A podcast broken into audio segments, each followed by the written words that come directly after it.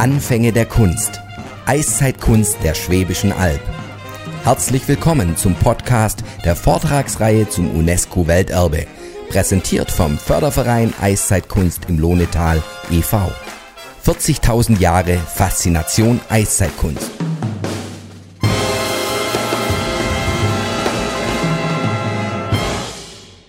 Hören Sie nun den Vortragsmitschnitt vom Schaffen eines Bildes kognitive Grundlagen einer bedeutenden menschheitsgeschichtlichen Entwicklung von Dr. Miriam Heidle von der Universität Tübingen. Bitte.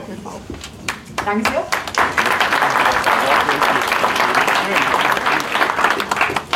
So, als zweite Rednerin hat man es jetzt teilweise nicht ganz so leicht, weil manche Sachen werden sich in meinem Vortrag natürlich wiederholen. Also Sie werden sich erinnert fühlen und denken, hm, das habe ich doch schon gesehen. Ich werde mit meinem Vortrag allerdings äh, einen Teilaspekt insbesondere aufgreifen, der bei Herrn Junkers Vortrag jetzt nicht so prägnant war, nämlich wie hat sich das Ganze denn möglicherweise entwickelt und was waren denn die Grundlagen dafür? Ich werde außerdem ein größeren, größeres Gewicht darauf legen, auf die kulturelle Entwicklung, die natürlich einhergeht mit der biologischen. Sie werden in meinem Vortrag allerdings wahrscheinlich feststellen, dass ich in diesem Fall mehr von einer kulturellen Entwicklung ausgehe. Und wir können dann nachher wunderbar darüber diskutieren. Über vieles brauchen wir auch nicht zu diskutieren. Mein Vortrag heißt vom Schaffen eines Bildes die kognitiven und kulturellen, möchte ich ergänzen, Grundlagen einer bedeutenden menschheitsgeschichtlichen Entwicklung. Erstmal Kunst im weiteren Sinne. Was ist eigentlich Kunst? Und ist alles, was wir heute für Kunst halten, tatsächlich Kunst? Oder müssen wir wirklich einen weiteren Sinn für Kunst annehmen? Als Beispiel möchte ich hier eine Figur nehmen, die im heutigen europäischen Kontext ein begehrtes Kunstobjekt darstellt, eine sogenannte Chichilik-Figur äh, aus to Nordwest-Togo. Die wird in Nordwest-Togo gemacht, allerdings nicht als Kunst, in keinster Weise als Kunst, sondern als Teil eines Heilungsprozesses, wenn in einer Familie es zu schwerwiegenden Erkrankungen kommt, die auf irgendwelche Geister der Verstorbenen zurückgeführt werden, dann wird jemand geholt, um eine solche Figur herzustellen und in dieser Figur praktisch diesen Geist einzufangen. Die Figur ist nicht dazu da, um irgendwo ausgestellt zu werden, sondern der Prozess der Heilung ist im Prinzip mit der Herstellung der Figur abgeschlossen. Die wird nachher irgendwo hinterm Haus in ein kleines extra Häuschen deponiert und ist einfach weg. Sie kommt auf den Kunstmarkt, auf den europäischen Kunstmarkt, dadurch, dass jüngere Leute aus der Gemeinschaft in der Zwischenzeit erkannt haben, dass man damit Geld machen kann. Die Älteren, die den Heilungsprozess angestoßen haben, die kümmern sich sowieso nicht drum, weil das Ding ist ja abgeschlossen, ist ja weg. Der Heilungsprozess ist damit äh, vorbei. Und die jüngeren Leute verkaufen das dann in den Städten, die das weiter transportieren bis nach Paris. Und heutzutage haben das dann irgendwelche Leute in ihren schicken Wohnungen so eine hübsche Geisterfigur als Kunst stehen, die eigentlich ein Geist war, der weggeschlossen werden sollte. Ist es Kunst? In unserem heutigen Sinne, also im Sinne der modernen westlichen Europäer, die diese Figur bei sich ins Haus stellen? Ja, natürlich ist es Kunst. Klar, da sieht man durchaus äh, alle möglichen ästhetischen und sonstigen Merkmale dran, die auch der Herr Juncker angeführt hat. Im Sinne der Leute aus Nordwest-Togo handelt es sich nicht um Kunst, sondern um etwas anderes. Und die gleiche Frage stellt sich natürlich dann, auch für die paläolithische Kunst. Was ist tatsächlich paläolithische Kunst? Das, was wir als paläolithische Kunst ansprechen. Zuerst mal, es ist ein sehr junges Phänomen. Also auch ich habe natürlich einen Stammbaum, keinen wirklichen Stammbaum, ein Feld der verschiedenen menschlichen Arten, wie wir sie heute kennen, wir haben hier ab 3,3 Millionen Jahre vor heute Werkzeugherstellung, das zeigt dieser rote Pfeil unten. Und wir haben hier ganz am Ende, hier mal markiert bei Homo sapiens Kunst, das, was wir heute als Kunst verstehen. Also ein ganz, ganz großer Teil, der allergrößte Teil der Menschheitsgeschichte verlief ohne Kunst, ohne künstlerische Darstellung. Und Kunst ist ein vielschichtiges Phänomen, bei dem es alle möglichen äh, Aspekte zu bedenken gilt, die sich natürlich auch entwickelt haben müssen. Zum einen Ästhetik, ästhetische Wahrnehmung, die Bedeutung der Kunst oder Bedeutungsgebung, die Symbolik, ein Erkennen und ein Schaffen, das soziale Umfeld, das damit äh, beschrieben wird, und ein kulturelles Umfeld. Und ein ganz wichtiger Aspekt für mich bei dieser Sache, bei dieser ganzen Frage ist, wie hat sich das Ganze tatsächlich herausgebildet? Handelt es sich um ein künstlerisches Genie, das einfach irgendwann zutage tritt durch irgendeine Art von Mutation oder handelt es sich um eine allmähliche Entfaltung mit ganz vielen verschiedenen Faktoren, die individuell sein können, die sozial sind mit Sicherheit, die aber auch äh, natürlich eine evolutionäre Grundlage zum Teil haben, die aber möglicherweise viel weiter zurückgeht, als dass es sich um eine ganz spezifische evolutionäre Entwicklung handeln mag. Kunst ist mehr als ein Bild. Und zwar ist Kunst immer eine Interpretation eines Gegenstandes oder einer Idee. Einerseits durch die sie Schaffenden, andererseits aber auch durch, sie, durch die sie Betrachtenden. Wir sehen hier zwei Mammute aus dem Vogelherd. Sehr schön. Einerseits sehr, sehr ähnlich, andererseits sieht man aber auch deutliche Unterschiede. Es mag eine ganz andere Interpretation sein des Schaffenden also beziehungsweise der verschiedenen Schaffenden, die dieses kleine Mammut gemacht haben und dieses Mammut, das viel ausgeprägter ist, das hier äh, so richtig Körper, andere Körpermerkmale zeigt. Das hier erinnert mich immer etwas an Disney ein bisschen. Das hier ist für mich ein viel äh, naturalistischeres, naturalistischer gemachtes, obwohl es wahrscheinlich genauso eine Interpretation ist. Und was die Menschen, die das tatsächlich gemacht haben, reingelegt haben. Das kann was sein, wie das, was die Leute in Nordwest-Togo in ihre Chichilik-Figuren reinlegen. Das, was wir als die sie Betrachtenden rausholen aus dem Ganzen, kann wiederum was vollkommen anderes sein als das, was die Leute damals herausgeholt haben. Das ist für uns natürlich immer sehr schwer. Und ein weiterer wichtiger Aspekt bei Kunst ist mehr als ein Bild, ist das, was der Philosoph Alba Noé hervorhebt, nämlich dass Kunst nie einfach eine Art Schnappschuss ist.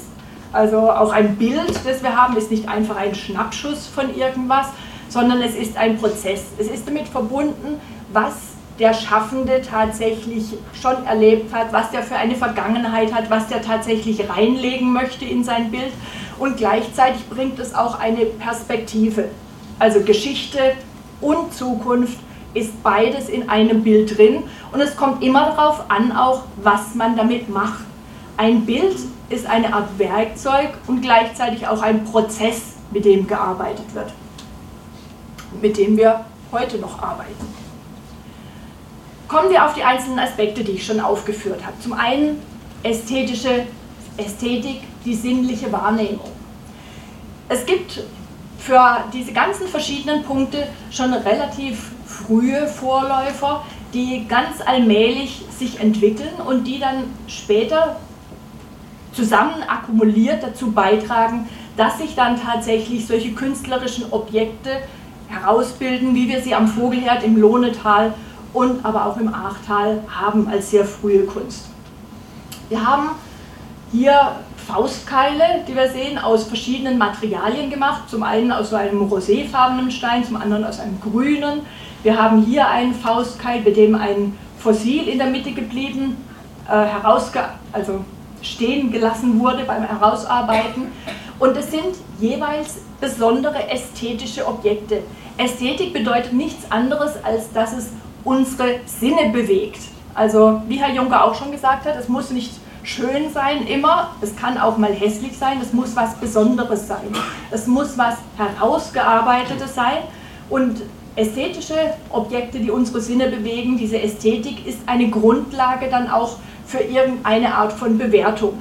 Halte ich etwas für gut, halte ich etwas für schlecht, was gebe ich dem Ganzen mit?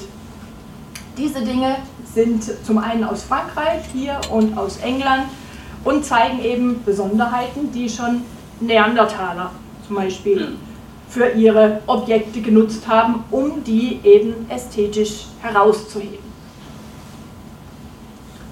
Eine Bedeutung zumessen und hervorheben gehört zur Kunst dazu.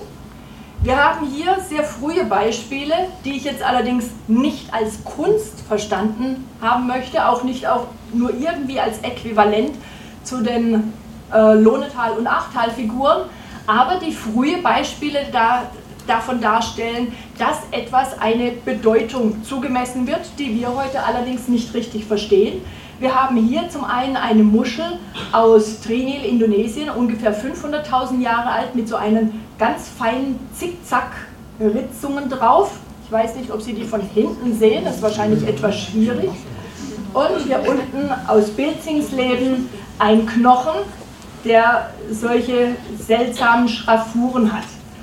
Ich selber bin immer sehr kritisch damit, das wirklich als Kunst zu bezeichnen, wie es häufig in der Literatur schon geschieht.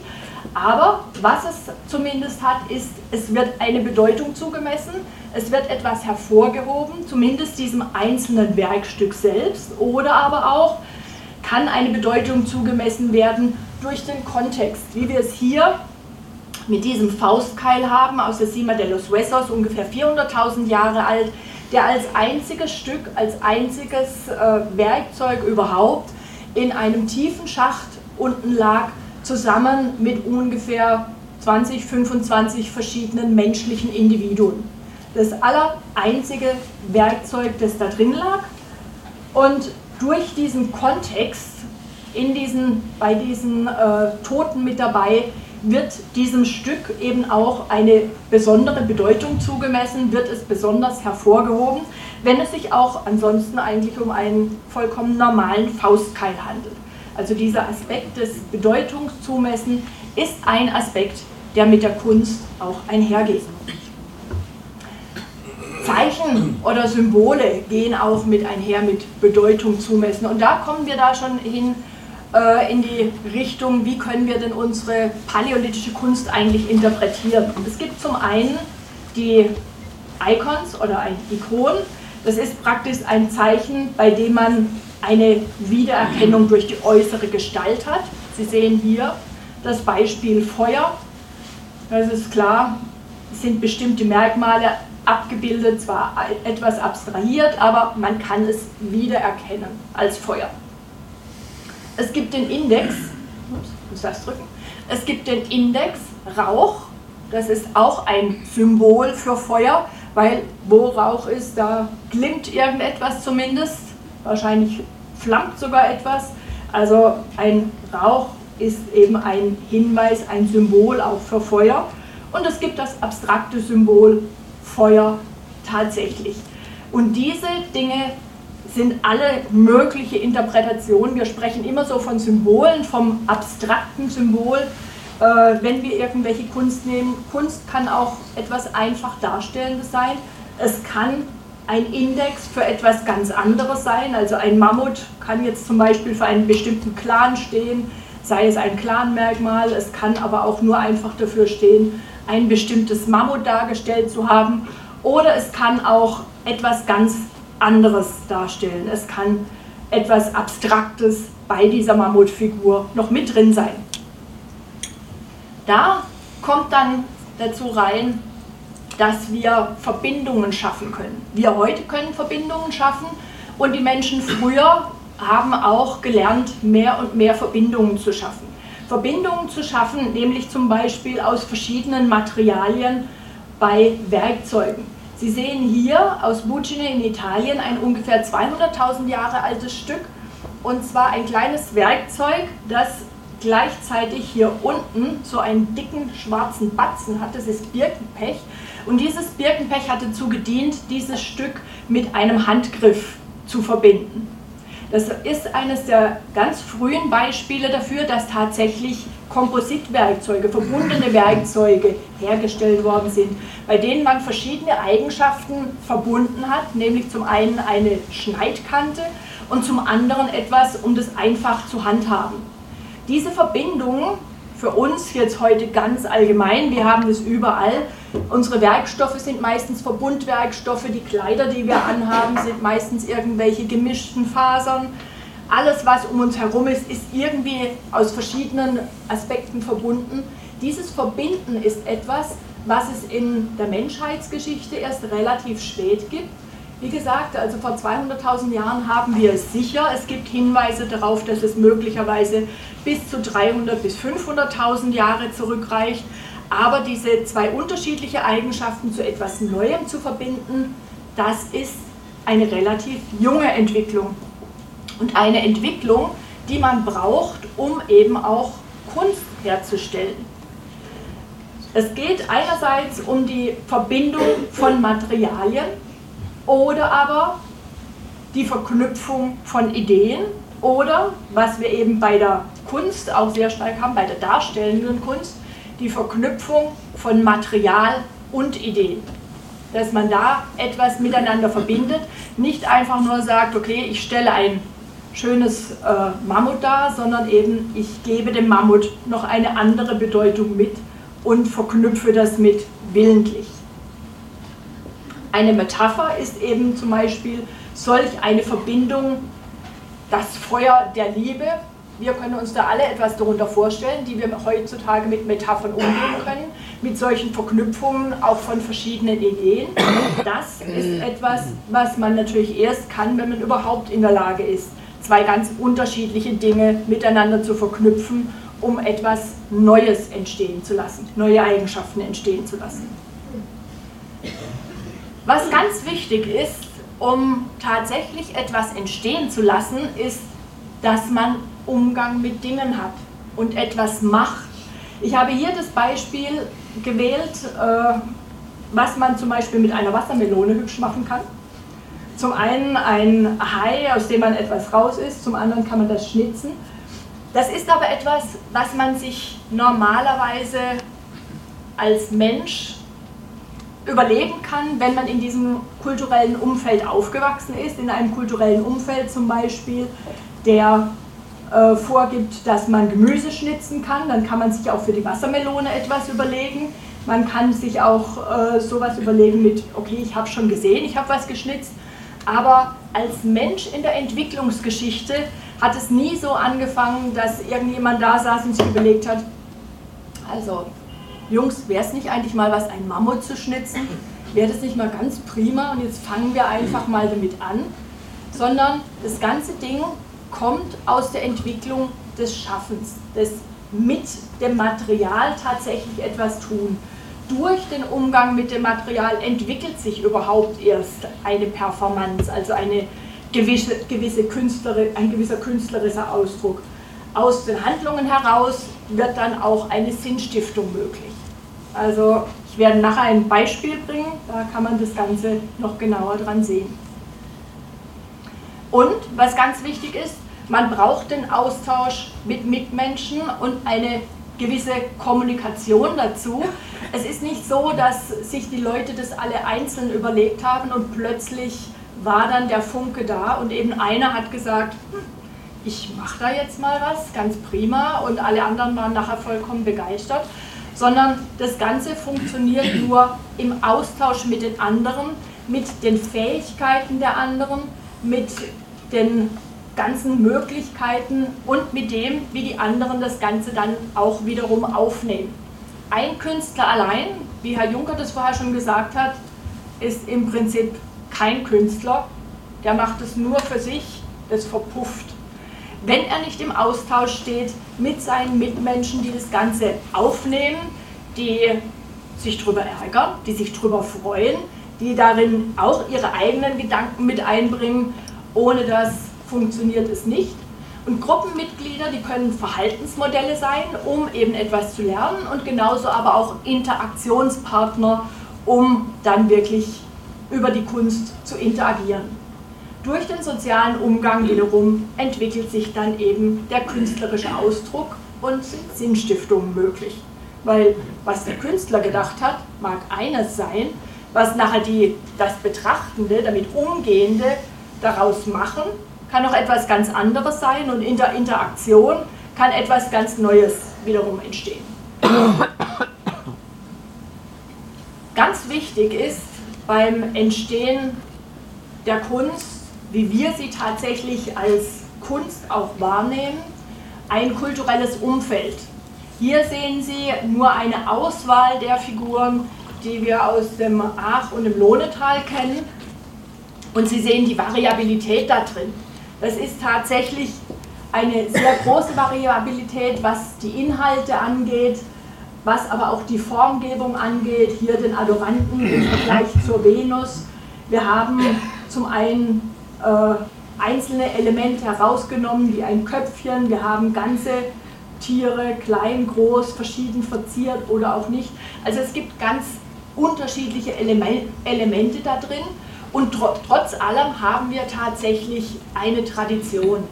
Eine Tradition, die irgendwann als Innovation überhaupt erst mal aufgekommen ist. Sie musste in der Gruppe aufgenommen werden und dann tatsächlich auch fortgetragen werden.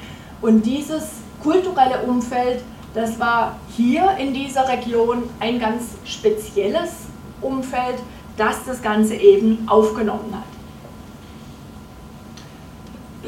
Ich halte, ehrlich gesagt, Kunst oder diese kleinen Kunstwerke, die wir hier haben in der Region, tatsächlich für kognitive Werkzeuge, die dazu genutzt wurden, um ganz verschiedene Dinge damit zu machen. Sie sind zum einen eine Darstellung, also wenn ich mir über irgendwas Gedanken machen möchte, wie nehme ich denn persönlich einen Mammut wahr als damaliger Mensch oder wie nehme ich einen Vogel wahr oder sonst irgendetwas, dann ist es überhaupt mal ein, die Darstellung, der, welche Elemente ich herausfokussiere. Es kann aber auch eine Notiz sein, dass ich irgendwelche äh, Dinge mache, um einfach klarzumachen, ich habe das hier schon mal gesehen, also so eine Notiz.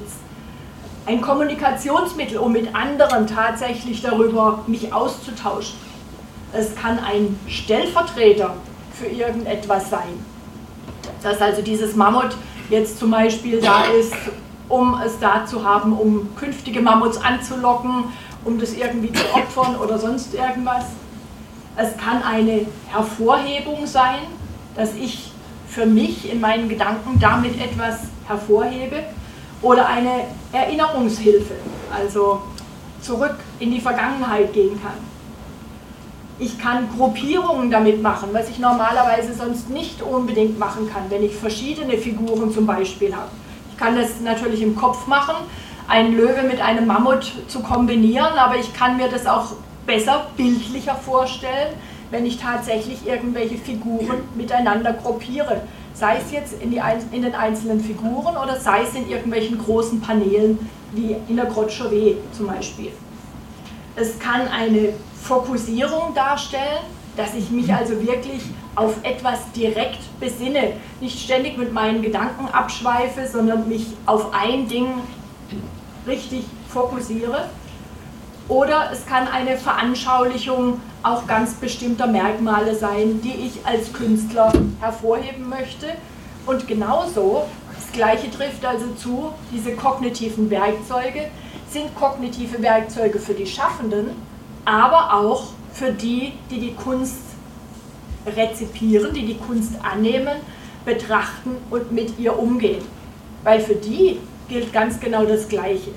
Was der Künstler dabei gedacht hat, ist ein Dingens. Die, die nachher mit der Kunst umgehen, für die werden das wieder ganz andere Werkzeuge, aber eben auch kognitive Werkzeuge, die tatsächlich ideelle Punkte, die wir normalerweise nur im Hirn vor uns hinwälzen, begreifbar machen.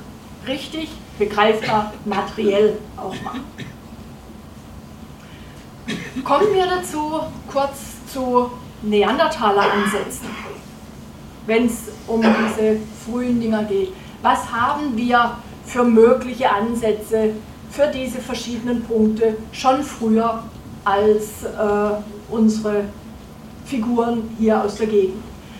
Hier, ups, hier haben wir zum Beispiel äh, Pigmente aus der Comte Grenal, die zurückreichen bis ca. 130.000 Jahre vor heute. Verschiedene Farben von schwarz bis weiß über rot, gelb und grünlich, die alle Bearbeitungsspuren zeigen. Mit diesen Pigmenten wurde sicherlich etwas hervorgehoben. Also diese Hervorhebung, was auch immer, sei es am Körper, sei es äh, auf irgendwelchen anderen Sachen, diese Hervorhebung äh, können wir damit schon mal festmachen. Weitere Ansätze sind verschiedene ästhetische Objekte, die herausgegriffen wurden, wie Muscheln zum Beispiel, die, teilweise, die hauptsächlich natürlich durchlocht sind, aber in einen besonderen Kontext gestellt wurden, die mit Ocker noch speziell hervorgehoben wurden. Also wir haben hier oben auch Ocker oder eben auch hier eine Adlerklaue, wie man die mehr und mehr aus Neandertaler Fundstellen findet, die eben speziell Adler und andere äh, Greifvogelklauen gesammelt haben und wahrscheinlich auch getragen haben. Also die zeigen auch Benutzungsspuren. Es geht also um Hervorhebung, noch nicht Selbstgestaltung in diesem Fall. Wenn es um Selbstgestaltung geht, also dass tatsächlich etwas gemacht wird, haben wir hier Beispiele aus Kuneitra auf der Golanhöhe, die ungefähr 50.000 bis 55.000 Jahre alt sind. Sie sehen diese beiden Stücke übereinander. Das obere ist ein Knochenfragment, das erst im letzten Jahr gefunden oder publiziert wurde und hier unten eine schon länger bekannte Steinplatte und beide zeigen solche seltsamen konzentrischen Halbkreise bis Ganzkreise die was auch immer bedeuten sollen, keine Ahnung, auf alle Fälle irgendeine Art von Darstellung, von was auch immer. Und wir haben hier aus einer für mich leider unaussprechbaren Höhle in Rumänien äh, kleine Schüsselchen aus Stalagmitenenden, die auch für Ocker benutzt worden sind. Um, da gibt es äh, etliche von diesen Schüsselchen um eben Ockerfarbe anzurühren und hier unten so eine kleine äh, Knolle, die mit Ocker verziert wurde, die auch aus dieser Höhle stammt. Wir haben, wie wir es schon bei Herrn Juncker gesehen haben, den Hashtag natürlich aus, er heißt auch wirklich, oder wird wirklich der Hashtag genannt, aus der Gohems Cave in Gibraltar als mögliche Ritzung und wir haben hier verschiedene Kunst, die zumindest in eine Zeit um ca. 65.000 Jahre datiert wird. Es gibt hier große äh, Diskussionen darüber, ob, diese, ob dieses Alter tatsächlich haltbar ist oder nicht. Ich wollte es Ihnen nur vorstellen, da es eben in den, in, in den letzten Jahren so stark in der Diskussion war. Es handelt sich dabei hier um abstrakte Darstellungen, die so datiert werden, und um einen Handabdruck beziehungsweise um eine Hand, um die rundherum Farbe äh, appliziert mhm. wurde. Oben sehen Sie das Original, das eben schwer, äh, schwer sichtbar ist. In der Fehlfarbenaufnahme sieht man den Handabdruck besser und die Farbe äh, ist eben überlagert von einem gewissen Kalzit, der äh, datiert werden konnte und geht auf ungefähr 67.000 Jahre zurück. Also auch wieder eine Hervorhebung in einer Höhle etwas gemacht. Weit davon entfernt natürlich Kunst zu sein, wie wir sie hier haben. Aber dennoch Ansätze in Richtung Ästhetik, Hervorhebung, Wahrnehmung von besonderen Orten und so weiter. Anatomisch moderne Menschen haben zu der gleichen Zeit ganz ähnliche Sachen gemacht. Da sind wir nicht groß anders. Und zwar dieses Stück aus der Blomboshöhle als Beispiel von Schraffuren, Gravierungen, die wir haben. Das haben Sie auch schon gesehen. Genauso wie Perlen, äh, kleine Muscheln, die eben auch zum Teil durchlocht, natürlich durchlocht oder künstlich durchlocht sind. Wir haben genauso aus der Blombushöhle, aber auch aus anderen Kontexten kleine äh, Workshops praktisch, um Pigmente zu bearbeiten, um die fein zu machen. Also nicht viel anders als wie bei Neandertalern. Und wir haben hier erste Applizierungen von Farbe, auch aus der Blombushöhle, auch einfache Striche. Wenn Sie sich an das von den Neandertalern in der Höhle in Spanien erinnern, nicht wirklich groß anders. Auf, äh, auf Straußeneierperlen haben wir hier auf der linken Seite auch alle möglichen Muster, Schraffierungen und so weiter. Ungefähr 60.000 Jahre. In diesem Zeitraum alles recht ähnlich. Wie können wir uns das Ganze jetzt also vorstellen, dass wir plötzlich tatsächlich zu so etwas kommen wie dieser Kunst, die wir hier in der Gegend haben? Dazu möchte ich noch einen Schritt weiter zurückgehen und dieses Stück hier anschauen. Einen bearbeiteten Tuffbrocken von Berek Hadaram aus Israel, ungefähr 280.000 Jahre alt. Dieser Brocken wird oftmals als ein erstes Kunstwerk aufgefasst. Meiner Ansicht nach ist es das eben nicht. Was man allerdings bei diesem Brocken sagen kann und wo man sehr schön äh, nachvollziehen kann, wie sich vielleicht die Kunstentwicklung äh, vonstatten gegangen ist, kann man in diesem Stück sehr schön sehen. Es handelt sich um so einen kleinen Tuftbrocken. Er ist wirklich winzig der in einer Menge lag von vielen, vielen anderen Tuftbocken und wir würden heute vielleicht sagen, hm, sieht irgendwie etwas aus wie eine menschliche Figur, von der Seite aus vielleicht sogar leicht wie eine weibliche Figur, hier mit der Brust. Wir haben hier eine Halslinie, hier die Arme, hier das Dekolleté. Dieses Stück ist deswegen besonders, weil es eben leicht überarbeitet ist. Und zwar hier, die Halslinie wurde nachgraviert, das Dekolleté wurde, ist leicht abgeraspelt und hier die Armlinien sind auch leicht eingraviert. Die Frage ist jetzt, um was handelt es sich dabei? Möglicherweise saß da jemand, der hatte keinerlei Plan, irgendwas zu machen und hat das Stück auch nicht als solches erkannt, sondern hat einfach, wie wir Telefonbuchkritzeleien machen, sein Stück Stein genommen und etwas in diesen natürlichen Vertiefungen nachgekritzelt und gut war's. Kann sein.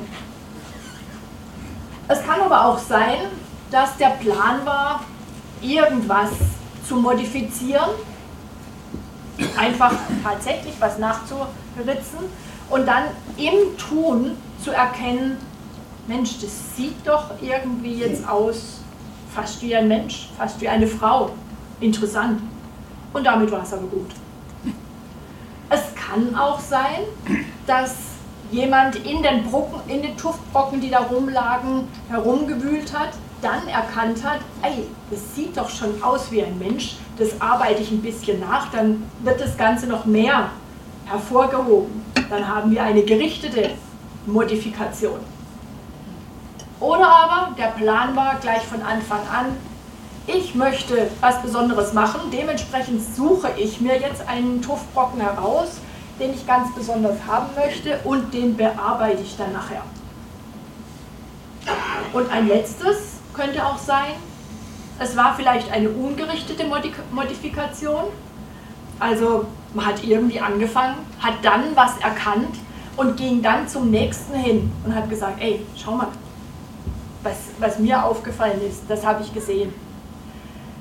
Wir können heute nicht entscheiden, was tatsächlich in Berek Hadram von sich, vor sich gegangen ist. Das Einzige, was wir sagen können, es handelt sich dabei um das einzige Stück. Die ganzen anderen Tuffbrocken, die da lagen, wurden angeschaut. Es gibt keine weiteren Modifikationen an den Tuffbrocken, soweit man es bisher sagen kann. Es könnte aber sein, dass wir mit dieser Rekonstruktion, was alles hier geschehen sein könnte, tatsächlich etwas aufgreifen können, was sich über Jahrzehntausende hinweg vollzogen hat. Dass eben am Anfang erst jemand was gemacht hat, ohne überhaupt was zu erkennen. Das ging hunderte Jahre so, tausende Jahre so. Irgendjemand hat dann mal irgendwas plötzlich dabei erkannt bei seinen Kritzeleien, die er mit seinem Stein gemacht hat. Das ging dann auch wieder viele Generationen so, dass man eben gelernt hat, vielleicht irgendetwas zu erkennen. Dann ging es weiter, dass man gesagt hat, okay, jetzt suche ich doch schon gleich mal was, ein Stück. Und wenn ich das erkannt habe, arbeite ich an dem weiter, bis man irgendwann dabei war und gesagt hat, so, und jetzt will ich aber auch was Besonderes machen. Und es braucht wahrscheinlich sehr lange und es braucht wahrscheinlich auch diese Kommunikation mit, schon wieder falsch gedrückt, diese Kommunikation mit den anderen, um mehr und mehr dahin zu kommen, um das eigene Gehirn so auszubilden, dass man tatsächlich anfängt, so zu denken. Weil das, was der Herr Juncker vorher gesagt hat, mit den Kindern, dass die doch aus sich herausmalen, stimmt zum Teil, zum Großteil, aber ist es so, dass Kinder in einer Umwelt aufwachsen, heutzutage, wo jeder irgendwie malt, jeder Stifte in der Hand hat, jeder das Kind natürlich dann auch befördert und sagt, oh toll, du hast was gemacht. Jeder dem Kind auch sofort erstmal einen Stift in die Hand drückt. Ich meine, kaum gibt man, ist ein Kind alt genug, gibt man ihm einen kleinen Stift in die Hand, es fängt an rumzukratzeln und alle stehen drumherum und sagen, oh toll, was du gemacht hast, klasse. Und das Kind natürlich dadurch auch extrem motiviert ist, sowas wieder zu machen, weil es bringt Aufmerksamkeit, jemand achtet darauf und je mehr bunt ich das Ganze mache, umso mehr Aufmerksamkeit kriege ich. Und insofern ist es natürlich ein sehr starkes soziales Konstrukt, dass die Kinder das machen. Und ein ähnliches Ding hat sich wahrscheinlich auch im Laufe der menschlichen Evolution herausgebildet. Wir können nicht sagen, über welchen Zeitraum genau, allerdings wahrscheinlich über einen sehr, sehr langen Zeitraum hinweg mit einer immer wieder sozialen Verstärkung. Mehr und mehr ging man Schritt für Schritt weiter und kam zum Schluss dann bis dahin, dass man tatsächlich auch sagen konnte, so, und jetzt will ich was Besonderes machen. Nicht nur ich entdecke zufälligerweise was, sondern ich will was machen, ich habe meinen Plan im Kopf. Kunst schaffen, wir kommen zum Schluss. Für mich sind solche Artefakte, wie wir sie hier zum Beispiel mit dem Löwenmensch haben, tatsächlich kognitive Werkzeuge. Kognitive Werkzeuge, die jetzt nicht einfach dazu da waren, nur um uns zu erfreuen, sondern sowohl für die Künstler als auch für die Betrachter tatsächlich ein Werkzeug zum Nachdenken auf verschiedensten Ebenen. Es ist das Ergebnis vielschichtiger Entwicklungsprozesse mit ganz unterschiedlichen Aspekten, die kognitiv sind und kulturell, also in unserem Denkapparat sind und aber auch genauso durch unsere Kultur zusammengebracht, die wir heute zum Beispiel sehr stark auf bestimmte Kunstarten ausgehen, andere auf andere Kunst. Insofern vielleicht der Neandertaler auch mehr tanzend und singend und der moderne Mensch eher bildnerisch tätig. Ausgehend allerdings immer von materiellem und sozialem Umgang. Es braucht dieses Schaffen, das hat sich nicht alles einfach im Hirn ausgebildet, sondern es braucht dieses Schaffen mit dem Material, was jeder, der irgendwie nur ein bisschen handwerklich tätig ist, selber genau weiß. Wie lerne ich etwas? Wie ergibt irgendwann etwas Sinn, wenn ich es selber mache, oft genug wiederholt habe, dann plötzlich geht manchmal der Funke auf. Das Ganze ist natürlich zum Teil mit einer individuellen Entwicklungsdimension. Der eine kann es besser, der andere kann es schlechter. Es gibt eine historisch-soziale Entwicklungsdimension, eben der soziale Kontext, in welcher Kultur entwickelt sich das. Und es gibt zum Teil natürlich auch evolutionäre Aspekte, die damit zu, dazugehören, unsere Denkfähigkeit weiterentwickelt zu haben. Und ein letzter Satz, statt einer Zusammenfassung von Rauterberg, Hanno Rauterberg aus dem Buch Und das ist Kunst. Doch kein Ding der Welt ist einfach so und von sich aus Kunst. Erst braucht es jemanden, der ihm den Begriff anhaftet, der also das Ding als Kunst erkennt, sprich anerkennt. Vielen Dank.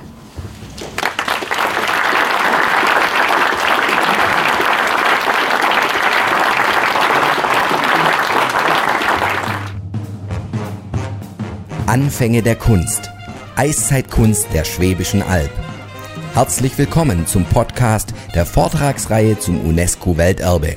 Präsentiert vom Förderverein Eiszeitkunst im Lohnetal e.V. 40.000 Jahre Faszination Eiszeitkunst.